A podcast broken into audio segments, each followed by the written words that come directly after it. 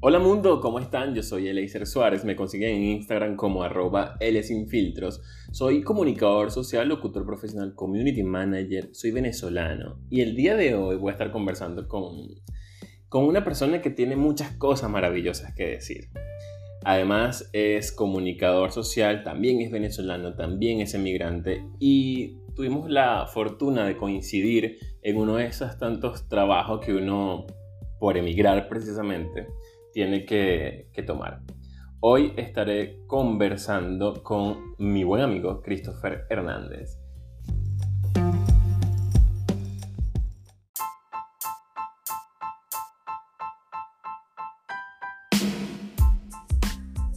Christopher, bienvenido a Cosas Maravillosas. Hola, Ele, gracias. Gracias por la invitación y por compartir tu espacio conmigo. No, Christopher, gracias a ti que viniste, llegaste, lo lograste, diste presente y apenas te dije, Christopher, vamos a grabar. Me dijiste, sí. Porque sabes que hay gente que tiene mucho miedo a, a, grabar. Como a, bueno, sí, no sé, tal vez puede ser. Claro, déjame pensarlo. Pero bueno, obviamente tú no, porque tú estás eh, de alguna u otra manera familiarizado con el, con el mundo de, de la grabación, de la grabadera. No creas, no creas. O sea, todavía hay cosas que me dan nervios ¿En serio? Sí, bueno, yo, yo sí hay cosas que también me dan mucho es verdad, es verdad. Pero te pregunto esto porque mira que yo me he dado cuenta que mucha de la gente que estudia comunicación o que sea como por esta rama tienden a ser tímidos realmente. O sea, a ver, si hay gente que obviamente es súper extrovertida y fueron súper extrovertidos toda su vida. Pero a mucha gente con la que yo estudié y que conozco que estudiaron esta carrera, por lo general tienden a ser tímidos. Y estoy seguro que tú también, porque te conozco. Y entonces tú dices, y entre esa, esa, contradicción de, o sea, ¿por qué? O sea, porque yo me sé mi cuento, pero en tu caso, ¿por qué? Mira, es, es como súper contradictorio porque siempre he sido muy introvertido. Creo que el teatro me ha ayudado un montón.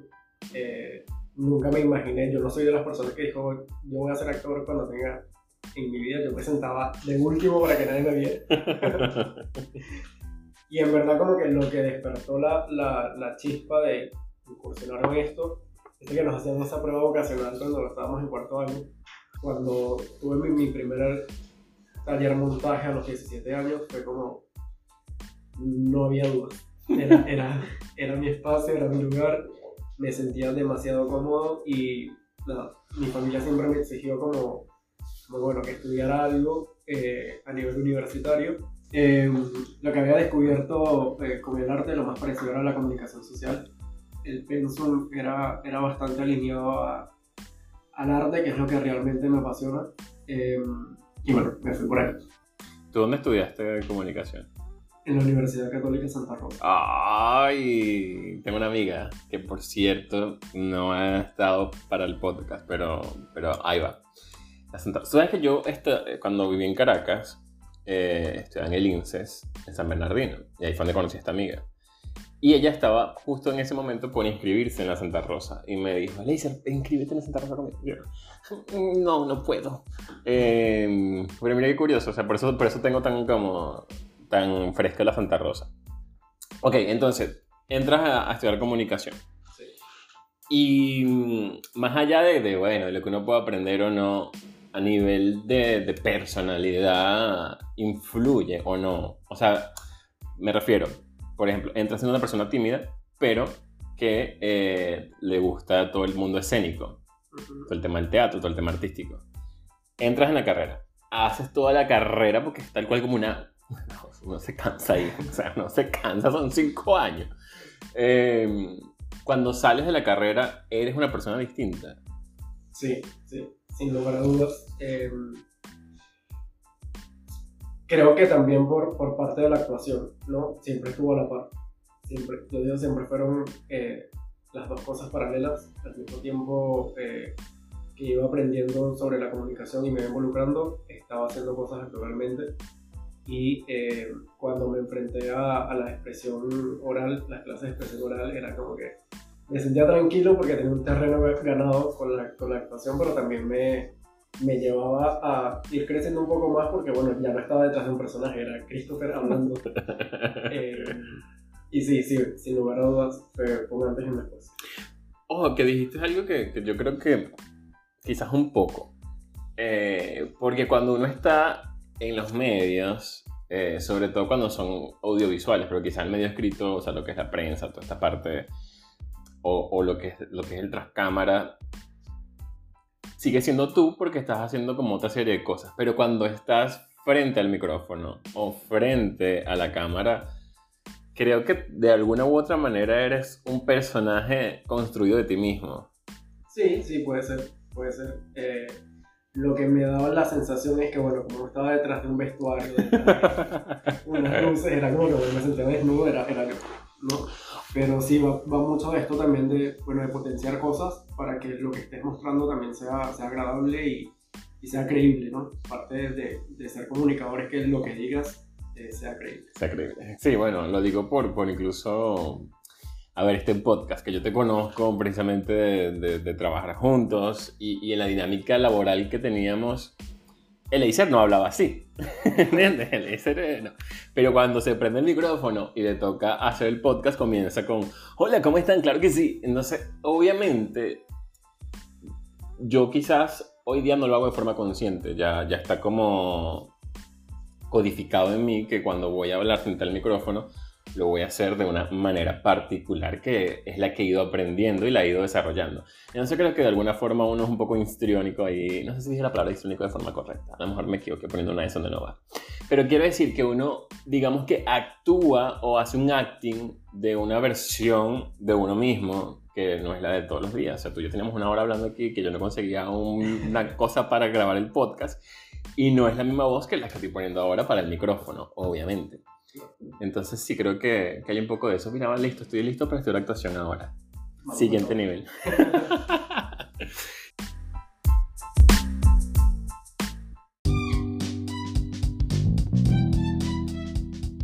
Chris, ok. Luego viene emigrar. Me imagino, no, bueno, me imagino que ahora pasa un montón de cosas en tu vida, obviamente, pero quiero hablar de emigrar también porque la mayoría de la gente con la que he tenido este, esta conversación han sido personas que han emigrado. Eh, y sé que para nadie es, es, fácil, o sea, el que diga que es fácil es algo difícil tuvo que haber tenido incluso en su propio proceso, ¿no? Eh, ¿Cómo esto ahora transforma tu vida? Porque además, en nuestro caso, o en muchos de los casos de los venezolanos, emigramos solos, o sea, toda nuestra estructura la dejamos, adiós estructura, me voy solo a darme coñazo con la vida. Eh, y vuelvo y repito, siendo una persona tímida, que además digamos que buscó todas estas herramientas para desenvolverse en lo que tenía planificado en su vida, en ese territorio en el cual crecimos. De repente salir a decir, bueno, voy a dejar mi estructura, mi sistema, todo esto para, para empezar otra vez. Eh, o sea, ¿cómo, cómo, o sea, ¿qué te funcionó a ti para, para, de toda tu vida? O sea, de todo esto que uno, uno, uno, quiere ser más dramático y uno dice, mi vida anterior, cuando yo era venezolano, en mi pasado, en mi otra vida. Eh, ahora que somos inmigrantes, básicamente sí, es como, una, es como otra vida, es como un, un nuevo despertar. ¿Cómo toda tu vida anterior te sirvió para, para asumir esta vida? Eh, nunca me lo había preguntado, pero sí creo que hay muchas cosas que yo le voy a agradecer a mi vida de la actuación porque me enseñó a confiar en mí, ¿no? Entonces, muchas veces, eh, hablando con, con amigos, eh, ellos dicen como que, bueno, cuando vas a enfrentar esto, enfrentar a un personaje. ¿no? Eh, no es mi caso, no me lo Yo decía, ay, mira, no lo había pensado. no, no me pasa.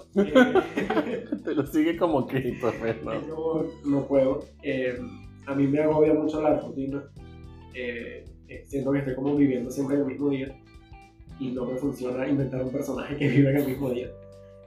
Pero sí, creo que, que de todo mi, mi proceso de, de, formación me ayudó esto, a estar más seguro, a poder enfrentar eh, también un poco mejor las emociones. Eh, como tú tienes que tener un conocimiento de tus emociones eh, porque las tienes a disposición para poder trabajar. creo que esto fue eh, parte de lo que me ayudó a poder sobrellevar la situación.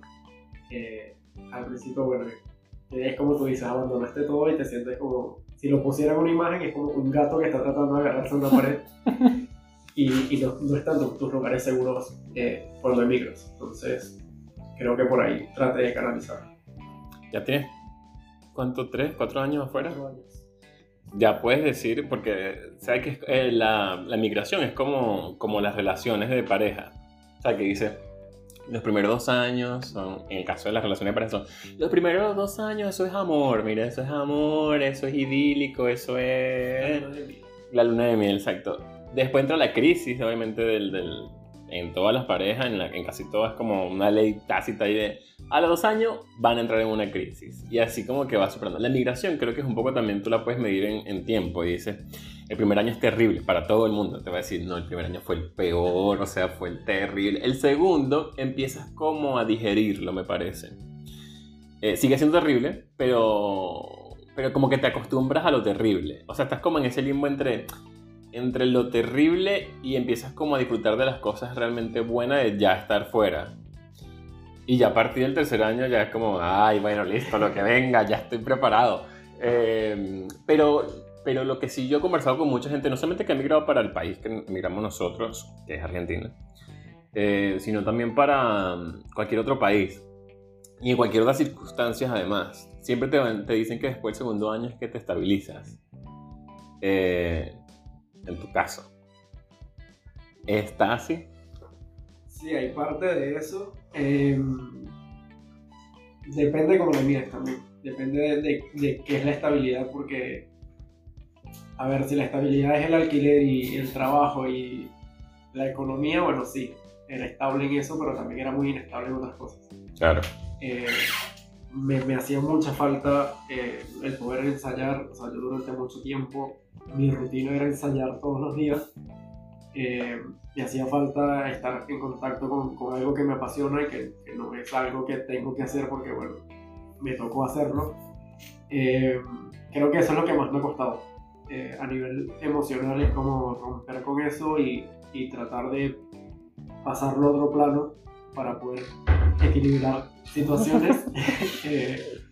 es complicado, es complicado y, pero sí, en, ahora en este momento realmente sí me siento estable, estoy haciendo un equilibrio entre las cosas que me gustan y lo que necesito para vivir. Eh, pero en ese segundo año como tal, o el tercero, todavía hay algo... Además cayó la, la pandemia. La pandemia pero ojo, porque, a ver, no estoy diciendo que la pandemia fue fácil para todos, pero de alguna forma, para los que nos tocó emigrar, creo que fue hasta, bueno, hoy día que la miro ya en, desde otra perspectiva que ya pasó y que, estamos viendo ya las consecuencias de la pandemia y no la pandemia en sí. Em, o sea, cuando lo miro desde, desde, este punto de vista, digo como, mira, quizás hasta fue beneficioso porque nos hizo entender que no estamos pasando por eso porque emigramos. Estamos pasando por eso porque todos estábamos pasando por eso. Y no había otra forma, o sea, como que todos quedamos por igual, como obviamente en diferentes situaciones y realidades, pero al final todos estamos viviendo un encierro, todos estamos viviendo una pandemia, todos estamos viendo la, zozobra de no saber hasta cuánto tiempo iba a durar esto, todos estamos con el tema del tapaboca, no sé, como que de alguna manera era como, mira, a todos por igual, pues. Eh, pero bueno, mira, eh, quiero, hacerte, quiero hablar de tu proyecto, obviamente, porque no, este, o sea, este podcast que llama Cosas Maravillosas y no vamos a hablar de tu proyecto es como raro. Pero antes de llegar a eso, que sé que tendrás mucho que decir de él, quiero decirte algo que he notado y que digo, mira, hay que decírselo porque me parece increíble. Justo hoy, cuando estamos grabando este episodio, tú hiciste una publicación, no sé si fue hoy o fue ayer, fue ayer. Ayer porque la vi ayer, pero hoy la, la compartí. O sea, la vi ayer y dije, epa, tengo que compartir esto porque está demasiado increíble. No solamente a nivel visual, es un post que, compartió Christopher en su, en su cuenta de Instagram. Eh, a nivel visual está increíble, es sencillo, pero increíble y efectivo. A nivel de texto es una cosa, señores, una cosa poética que poética pero reflexiva, que creo que creo que es mi poesía favorita cuando hay reflexión de por medio. Eh, además que siento ahí el tinte del comunicador social, obviamente. Ahí, ahí, está la técnica, ¿no? No se puede negar. Entre comunicadores como que entendemos cuando armas una estructura y dices, hmm, esto no solamente es algo poético, también es algo del comunicador social. Eh, pero además escuchándote hoy hablando sobre, sobre el tema de, de, de hacer un personaje o no hacerlo, de cómo pasas el switch de de estar en Venezuela viviendo el día a día en, entre ensayos y ensayos, de repente llegar a un país y no hacerlo. Eh, e incluso desde hace un tiempo existe como una especie de curso o algo así, discúlpame, discúlpame mi falta de letra, eh, en, en, todo el tema actoral. Sí, es un entrenamiento en teatro físico. Exacto. Y como yo veo ese tipo de cosas, digo, este es un tipo profundo. O sea, yo, yo soy un charquito. Pero yo siento que no es fingido de tu parte. O sea, que de verdad vives en ese submundo. Porque para muchos es como un submundo. O sea, es como... Es como una realidad diferente. O sea, yo lo veo, es una realidad diferente. Yo digo, yo quiero ser así, vale, pero no puedo. Buena tú, ¿cómo haces? Y te quería decir eso porque me, a mí siempre me pareció increíble la gente que tiene como, como ese nivel de sensibilidad por, por, por, el arte propiamente. Porque yo, por ejemplo, yo digo, quiero hacer un curso de, de, actuación, te lo dije ya en el podcast, pero digo, si lo quiero hacer, pues yo me imagino haciendo stand-up, ¿sabes? O sea, yo quiero hacer stand-up, o sea, eso no es actoral, señores, eso es otra cosa. Pero tú, por ejemplo, eso que me acabas de decir, repítelo nuevo. Un entrenamiento actoral. Pero, ¿cómo es? Entrenamiento ¿Qué? ¿Cómo? ¿Eso cómo se come? Entonces, wow, a lo que voy es como... O sea, siempre ha sido así, o es como, no, este es el camino que yo quiero andar. ¿Sabes? Como esta es la forma de vida que yo quiero tener y este es el proceso, o es porque, mira, va viniendo, voy viendo, o sea. Eh, no, o sea, eso es parte de, de mi esencia. Sí, es que te estoy diciendo que, que no. Eh, siempre ha sido como de emociones muy profundas. Eh, y lo que me está pasando ahora es que, bueno, yo siempre había vivido los procesos para mí. Mm. Lo que estoy haciendo ahora es compartir. Ok. Entonces, como, comparto mi intensidad con el mundo. eh, ¿Y cómo te va con eso? Mira, ha sido bastante sanador y me parece, o sea, para mí ha sido muy, muy, muy gratificante. Eh, yo quería hacerlo antes como un podcast y dije, no lo voy a hacer desde ahí, lo voy a hacer desde quien soy, eh, con las personas que me conocen, porque son experiencias muy íntimas. Ok. Entonces, es como, me da todavía como cierto recelo, cierto nervio, como compartir algo que, que es tan mío con personas que no me conocen. Eh, pero sí, y lo de ir buscando eh, entrenamientos y cosas actorales, desde, desde que yo descubrí el teatro o el teatro me descubrió a mí, es como, es lo que me apasiona, es algo que puedo pasar 18 horas metidos y no me importa. Eh, y sí, es, es, sentí en algún momento que lo quería dejar, que me peleé con todo eso, por experiencias que estuve haciendo cosas eh, teatrales acá en Argentina. Pero al final es, es algo que, que, no puedo dejar de lado. Y es algo en lo que puedo sentir que mi propósito de vida está relacionado con eso que hago. Y, y siempre busco herramientas para estar en contacto con eso y, y para seguir creciendo. El, el, trabajo del actor nunca termina.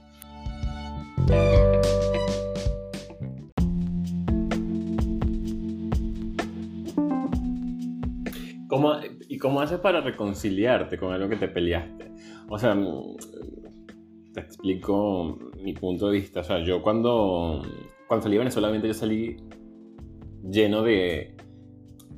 No voy a decir de rabia, porque yo creo que nunca sentí rabia. Pero sí una profunda tristeza, pero en, en, en función de, de lo que estaba dejando. Y de alguna forma, porque mucha gente piensa en reconciliarte es cuando terminaste molesto. Pero reconciliar también es cuando, cuando pasas otra vez de sentir una tristeza profunda a volver a sentir como, ah, bueno, está bien hacer las paces con esa parte de tu vida. Y en mi caso, yo cuando salí de Venezuela salí con esa tristeza y esa tristeza me acompañó hasta, y, y yo no quería, o sea, de una forma inconsciente quizás, eh, o yo me, me creo como una especie de falsa realidad en la que decía, no, a ver, no quiero nada de Venezuela, no quiero nada que me relacione con Venezuela, no quiero ser locutor, no quiero hacer esto, porque de forma inconsciente, aunque hoy lo día lo verbalizo de esa manera, antes lo decía como, como, ay, no, no, porque es que no tengo tiempo para eso, porque es que no puedo, porque es que tal cosa.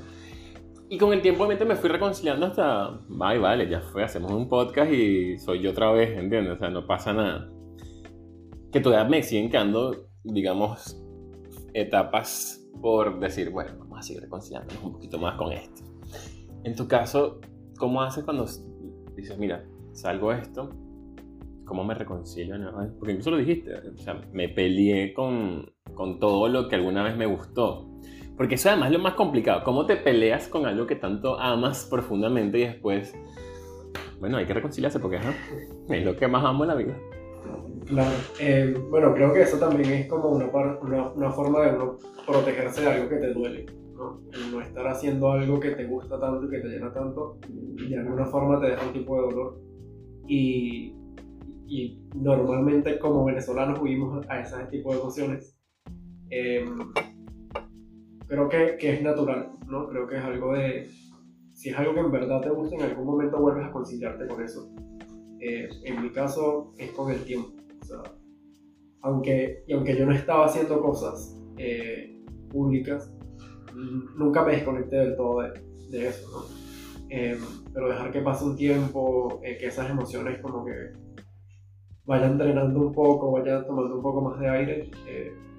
no puedo decirte, mira, hice esto, hice aquello, porque tal vez ni yo mismo me di cuenta. Solo sé que llegó un día y dije, necesito volver a hacer algo, necesito volver a estar en esto. Y, y nada, justo en Instagram me apareció la publicidad de, de este, este, entrenamiento y, y, fue maravilloso eh, todo el espacio que, que se creó con, con, las dos chicas que impartían el, el, el taller. Y no, ahí vamos. Ahora sí, pues lo que te quería comentar de, hablemos de tu proyecto. Ok. Cuéntame, ¿de dónde sale esa idea? ¿De qué va la idea? Porque a lo mejor hay gente que todavía quizás puede que no comprenda. Claro. Eh, bueno, pero Christopher está detrás de una productora, señores, así que cuidado por ahí. Si quieren hacer algo, una cosa, un contenido, una cuestión, unos asuntos, Christopher tiene una productora.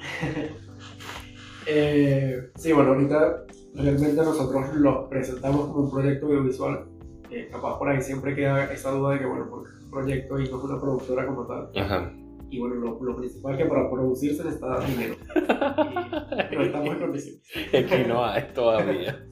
Pero sí, es un proyecto que nació eh, precisamente de, de mis ganas de, de seguir actuando. ¿no? Eh, tenía, yo siempre hice teatro y por algún motivo acá en Argentina me empecé a enamorar del cine, cosa que no me pasó en Venezuela.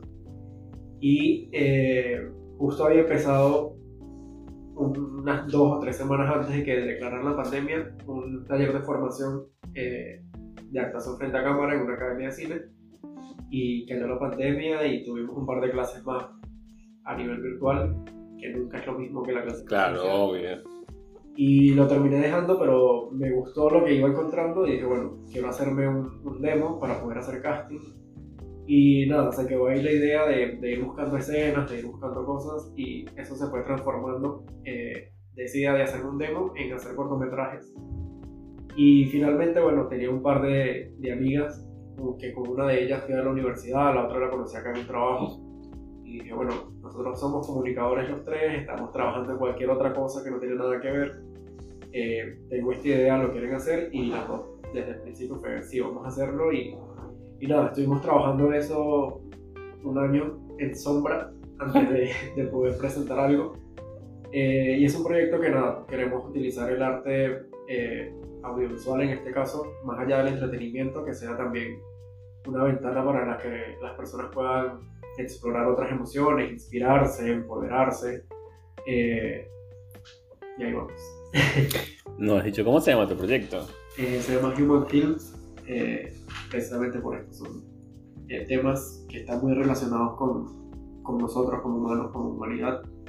Eh, son cortometrajes. Todo lo que estamos trabajando es en formato breve, eh, contando historias que inspiren, que empoderen, con la que las personas puedan relacionarse y, y generar también como esa chispita de, de buscar algo más, eh, de profundizar en el tema, porque bueno, son tres o cuatro minutos para abarcar un tema eh, en concreto, pero que se pueden hablar muchísimas cosas de, de Ahora que estamos hablando ya de, del proyecto y de la idea y de qué va y cuál es como la esencia, TikTok. TikTok es un terreno donde no, estamos entrando. Eh, nada, lo tenemos pensado como, como estrategia de marketing por el alcance que está teniendo la, la plataforma, eh, pero el contenido que estamos haciendo no está diseñado especialmente para ello.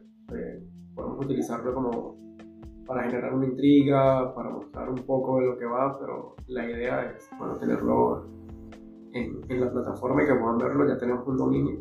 Ay, muy bien. eh, donde bueno, vamos a ir cargando todo lo que hemos venido haciendo. Eh, la gente piensa que no estamos haciendo cosas, pero... Yo pienso que no están haciendo cosas, porque yo no he visto nada todavía. Eh, pero sí, tenemos, tenemos todo grabado, está, estamos esperando para mandar a editar y empezar a publicar en estos.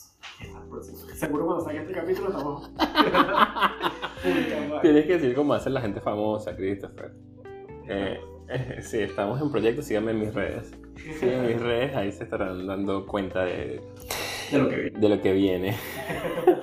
no puedo hablar porque... El contrato número. Mira, hablando de ese tipo de cosas, o sea, tú que, que obviamente pues te gusta la actuación, que vives, que, que la vives, que la disfrutas, que, que es tu, tu, tu medio por el cual, eh, digamos, te sientes más tú. No, no, cuando veías ese tipo de cosas, por ejemplo, ¿no te parecía como, ay, yo quisiera algún día decir como ese tipo de cosas? O todo lo contrario, ay, no, mira, esto no era lo mío. Mm, No, creo que tú cuando, cuando entras a esto en algún momento lo piensas. es como, va de la mano. Eh, no es algo que me quita el sueño, pero justo como en una de esas crisis, le decía, porque las personas también relacionan esto con la fama. ¿no? Claro. y la fama es como, es un, es un daño colateral. Eh, es la consecuencia de, bueno, de, de todos los esfuerzos y, y de todo lo que has tenido que hacer, toda la preparación que tienes para poder llegar y de todo el disfrute también, porque si no disfrutas lo que estás haciendo es algo como que no va a llegar. Eh, y la gente siempre ve la punta del iceberg. ¿no? Siempre Claro. como que, ah, bueno, este hizo esta película y se hizo famoso. Pero detrás de esa película hay un montón de cosas que, que no, no se ven o no se toman en cuenta. Eh, pero bueno, no es algo que me quita el sueño, pero si llega, tampoco me quejo. Yo sí, oíste, yo sí sueño con la fama. Pero. Pero bueno, no pasa. Me dice, ¿para cuándo, pues?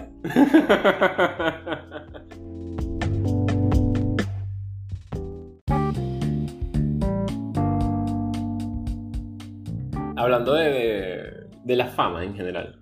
eh, dijiste que era un daño colateral. Esa es una forma muy, digamos, rara de hablar de la fama para alguien que está metido en una carrera que de alguna manera, de, la- de alguna manera la gente la suele ligar con la fama. Es decir, tú piensas en un abogado y no piensas en fama. Tú piensas en un contador, no piensas en fama. Tú piensas en un, no sé, este, Un doctor. en un doctor, exacto, no piensas en fama, piensas en otro tipo de cosas, en un prestigio, en ay, Pero tú piensas en un actor, o piensas en cine, o piensas en televisión, o incluso teatro, que el teatro quizás un poco más, eh, más underground, por así decirlo.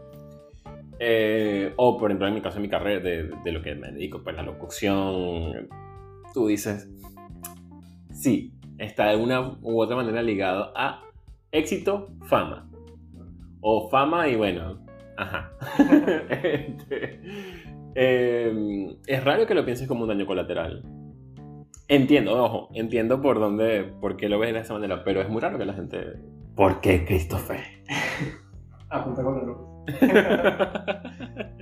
Bueno, porque hay muchas cosas eh, que pierdes por, por tener fama, ¿no? La intimidad, el, el poder compartir cosas tan espontáneamente. eh, creo que cuando adquieres fama, también adquieres cierta responsabilidad social, que muchas personas no están conscientes de esto. Eh, hay muchas personas que están escuchando lo que dices, que siempre, siempre te están juzgando, que siempre están esperando a ver qué dices para ver cómo se interpreta. Entonces, indudablemente tiene sus cosas buenas, pero también tiene su lado oscuro y, y que también es pasajero, dura un tiempo. Claro, si no solidificas el, el, el camino, es solamente un momento ya. Claro. Ay, no, todo eso me genera ansiedad. ¿Ves? Por eso es que yo digo, pero si quieres ser famoso, voy a digo, no, eso es mucha ansiedad. Si manejar las redes sociales genera ansiedad, imagínate. Y las redes sociales son la gente que te conoce, o sea, es tus círculos de amigos y bueno, unos que otros que a lo mejor no, no son tus amigos, pero te siguen. Claro. Pero imagínate un nivel de fama, ay no, tú qué miedo. Ese nivel de hate, porque eso abunda. Sí. Qué temor. Y sé que tu proyecto va como por ahí, como hablar de, de la parte más humana.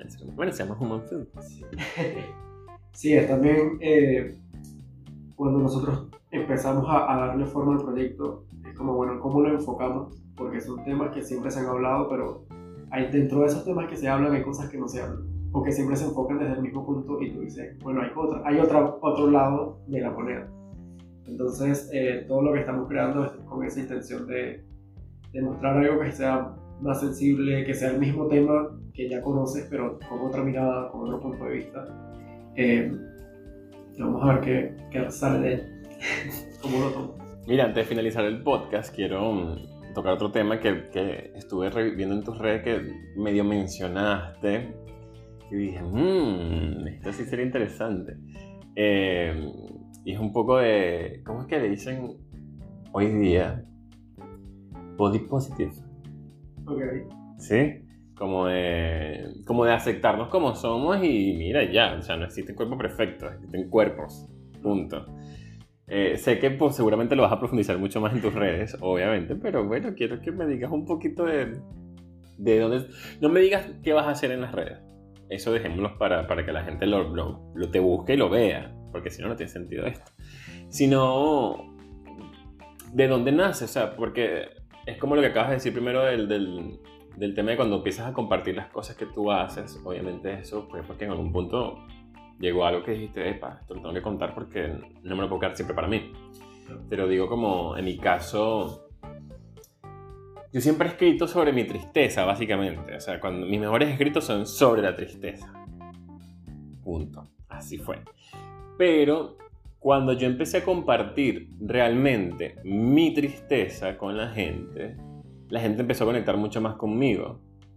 Eh, pero sobre todo, cuando la, o sea, digamos que yo pasé por toda la fase que pasé y escribí las cosas que escribí y no sé qué más, y pasó muchísimo más tiempo. Y cuando yo hice pública un par de escritos que hice en los momentos más oscuros que tuve, la gente, o sea, inmediatamente, ¿estás bien? No sé qué más. Yo, mira, esto ya pasó, este pasó hace mucho rato, y estoy en otra fase, nada que ver. Pero, pero como que vi, tuve como esa, esa evaluación de, wow, o sea, cuando fui mucho más yo, cuando hablé mucho más abierto de, de lo, por lo que yo estaba pasando, la gente conectó mucho más conmigo. Pero además, eh, hoy día yo creo que la gente es automático, como que me identifica con tristeza. O sea, si tú no vas a hablar, tú no puedes hablar de felicidad. No, no, no, no. Usted va a hablar de tristeza. Eh, y entonces ahora es como una, una mochila que cargo y yo, mira, ya yo no quiero hablar de tristeza, yo quiero hablar de otras cosas. Eh, pero bueno, más o menos como, ¿en qué, ¿cuál fue ese momento de epifanía que dijiste? Necesito hablar de esto. A principios de este año, eh, no es mucho tiempo, eh, pero bueno, siento que, que, es por un tema que sigo trabajando, no es algo que, que, esté, que yo diga, bueno, ya lo resolví, soy Claro. así, me acepto y estoy, no. Eh, pero bueno, viene con parte de esto de compartir cosas, eh, de lo que te comenté hace un rato, de que, bueno, siempre me guardo las cosas para mí y estoy aprendiendo a sanar cosas en comunidad. Eh, y el proceso con mi cuerpo, bueno, ha sido un proceso difícil eh, desde los 13 años. Eh, he pasado por muchas cosas y yo, bueno, ahora quiero compartirlo porque aprendí a lidiar con eso de otra forma. Claro. Eh, aprendí a lidiar de una forma más amable conmigo y no sé, capaz a alguien le funciona, le funciona por ahí algo de, de eso que, que se publicará. Sí, bueno. Esta ha sido una entrevista de cosas que vienen. Este, no, no es una entrevista, es una conversación. A ver, cuando, cuando cuando yo hice este, este ciclo de conversaciones con amigos y conocidos, y cuando yo empecé a generar este ciclo, obviamente quería conversar con gente con la que ya yo conectara, o sea, porque mi, mi, intención no era conversar, y que quiero conversar con, no sé, con Edgar Ramírez, me encantaría, obvio, pero es decir, no conecto con él, o sea, no conecto porque básicamente tengo más de ese grado de separación con el hombre. Pero dije, no, yo quiero es conectar con mis amigos, o sea, conversar con mis amigos, porque yo siempre he hecho que yo tengo unos amigos maravillosos y que tienen cosas que decir, porque el, tema, el, el, secreto de este podcast, o, o la esencia del podcast, o lo que yo trato de hacer con el podcast, es conversemos de algún tema que estoy seguro que cualquier persona, así sea una persona que escuche el episodio, puede que sea el momento perfecto para que conecte. Que es lo que te acabo de decir con las redes sociales. Cuando empecé a hablar de mi tristeza, yo jamás pensé que yo, en ese desahogo emocional que yo quería explotar en mis redes, la gente iba a conectar. Y ojo, conectan de formas distintas y de formas que no tienen nada que ver con lo que a lo mejor yo estaba sintiendo. Yo decía como, pero eso no fue lo que yo quise decir. Pero lo que te digo es que así de maravilloso es el mundo y, que lo hayas dicho justo, o sea, que, que, esta conversación que tampoco fue planeada, nunca dijimos de qué íbamos a hablar, que también me gustó eso, viste, por cierto, porque la mayoría me pregunta de qué vamos a hablar.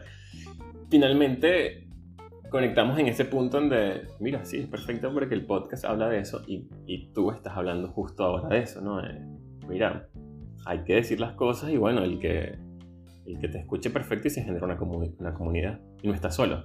Claro, sí, sí creo que también ha sido parte de, de, lo que hemos realizado con Human. Creo que también me, me abrió como esa ventana de poder compartir cosas. Eh, uno de los trabajos que vamos a compartir eh, es la pérdida gestacional. Eh, una amiga que... Sí. Nosotros hicimos un, un, live cuando presentamos el proyecto y al finalizar ella me escribió, me dijo, Chris, yo acabo de pasar por esto y lo pasé sola y pensé que era la única que me estaba pasando y no quiero que más mujeres transiten esto solo y, me parece maravilloso. Como dice, eh, como estamos aquí hablando de cosas maravillosas, eh, que pase eso, ¿no? Que pase eso que, que, bueno, que dentro de esa situación que tú estás pasando puedes encontrar a alguien que te dé un, brillito, que te dé un, un, respiro y que tú sientas, bueno, hay otro camino eh, cuando logres salir de sacar un pie de este huequito. Claro, y, y que de alguna u otra forma, es lo que digo, no estás solo y si yo pude, tú también puedes, y, y, si no puedes, pues estamos juntos. Estamos juntos para, para estar ahí, pues, así sea, así sea, estemos todos juntos en el hueco, bueno, estaremos todos juntos en ese hueco hasta que podamos salir.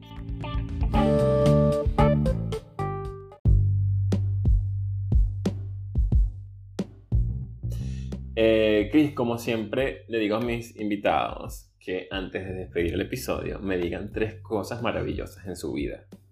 Okay. No, no te pongas a pensar tanto, Chris. Lo que te nazca. Bueno, eh, creo que lo tengo muy claro igual. Ay, me encanta cuando lo así claro. Listo. Son tres cosas por las que siempre agradezco. Eh, por mi familia, por mis amigos y por el arte. Son tres cosas eh, que siempre tengo muy presentes en mi vida y siento que son tres cosas maravillosas que me rodean. Muy bien. Escucharon este episodio con Christopher Hernández, eh, un gran amigo al cual le tengo muchísimo aprecio. Les recuerdo que eh, Cosas Maravillosas tiene episodio nuevo, tenemos este tipo de conversaciones con algunos amigos. Estamos disponibles, estamos, estamos porque todos estamos ahí.